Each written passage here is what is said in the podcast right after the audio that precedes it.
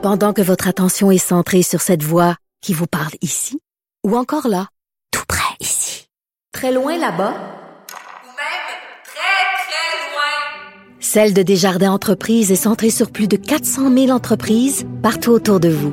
Depuis plus de 120 ans, nos équipes dédiées accompagnent les entrepreneurs d'ici à chaque étape pour qu'ils puissent rester centrés sur ce qui compte, la croissance de leur entreprise. Regard féminin sur l'actualité. Des opinions différentes. De 9 à 10, les effrontés.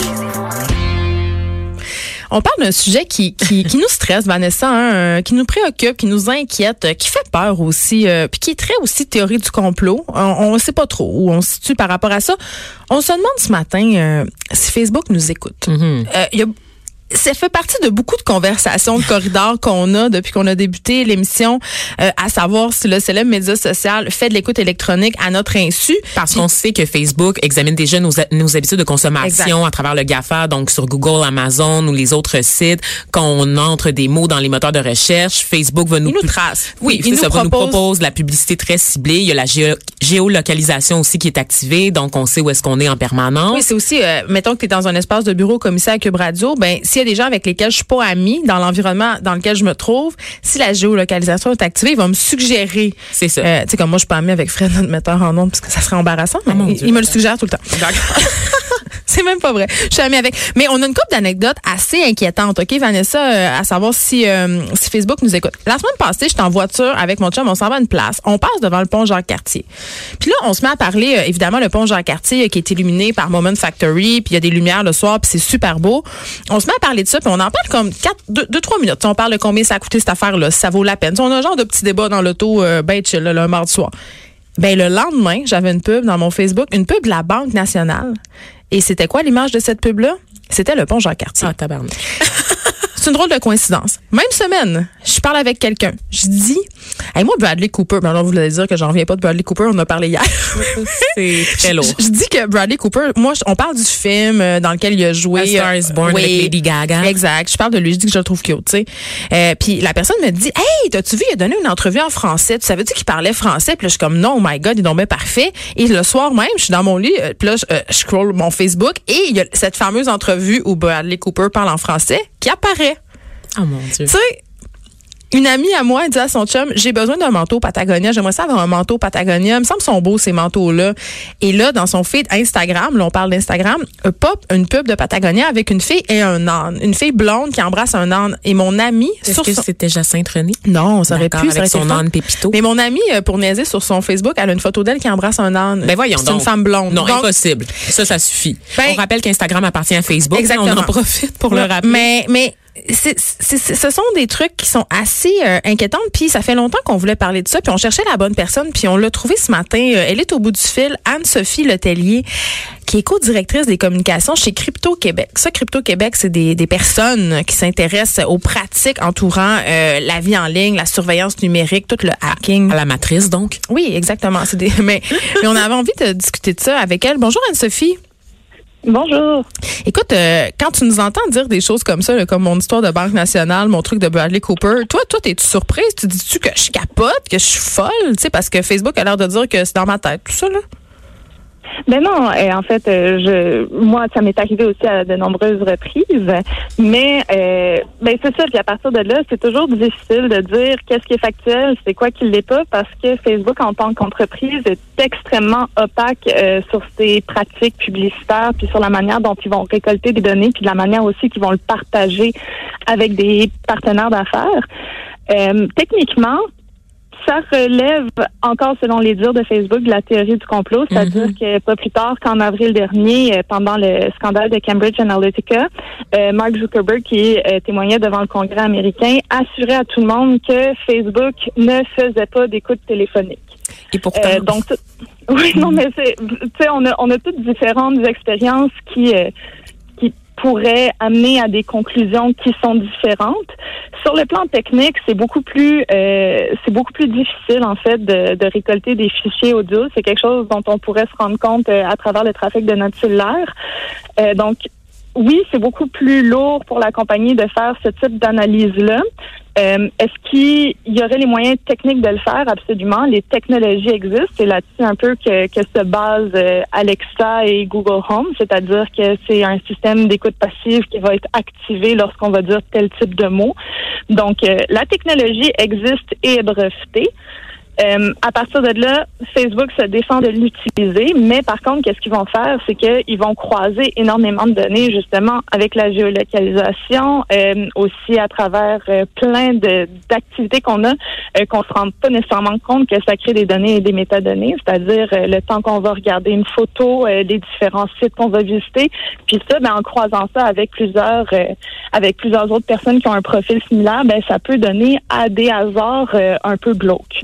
Anne-Sophie, euh, Facebook est encore dans l'eau chaude. Ben. Euh, Ils sont dans un scandale en ce moment. Ils auraient partagé des, des données en fait de leurs utilisateurs avec différentes euh, compagnies très importantes. Là, on pense notamment à Amazon, Spotify, euh, Microsoft, Netflix. Mais moi, où ça me fait sursauter, parce que ça, dans ma tête, je me dis, ben oui, c'est ça qu'ils font, on le sait, tout le monde sait ça.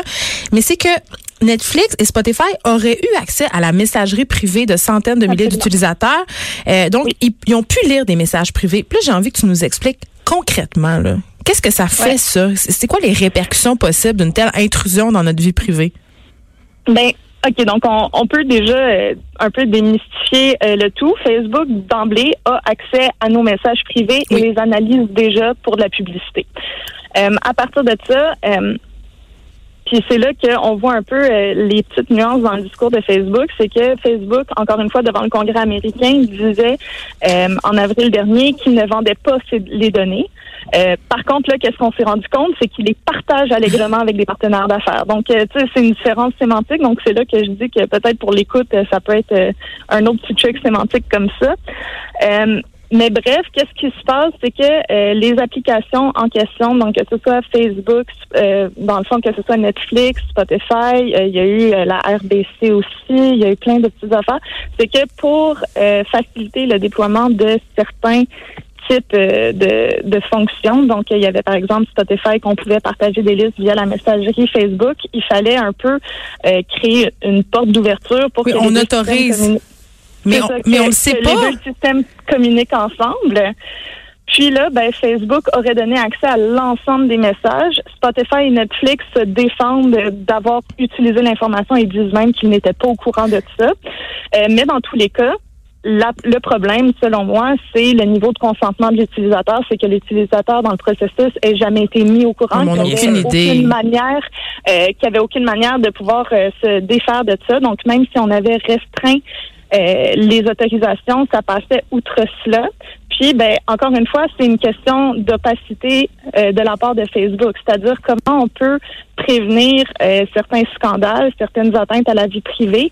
Euh, S'il faut absolument des lanceurs d'alerte ou des personnes qui font un travail colossal comme le New York Times pour euh, éclairer certaines pratiques qui sont extrêmement problématiques. Anne-Sophie Letellier, je reçois un texto en ce moment d'une auditrice qui me dit, OK, là, tu me donnes ton avis, là, live là-dessus. Elle me dit, hier, j'ai dit, je suis écœurée de magasiner, je veux m'en aller chez nous. Et là, euh, Google Plan s'est allumé et m'a mentionné le chemin à suivre pour me rendre Ben jusqu'à ma résidence. Non. Ouais, Impossible. ben oui. Oui? Ça, c'est- ben oui, c'est absolument normal. On traîne notre téléphone partout avec nous. Euh, puis ben ça, ça enregistre les lieux où on se trouve le plus fréquemment. Donc euh, souvent, sans même que vous vous rendez compte, et particulièrement si, on, si vous allez, si vous avez un téléphone Apple, il enregistre beaucoup.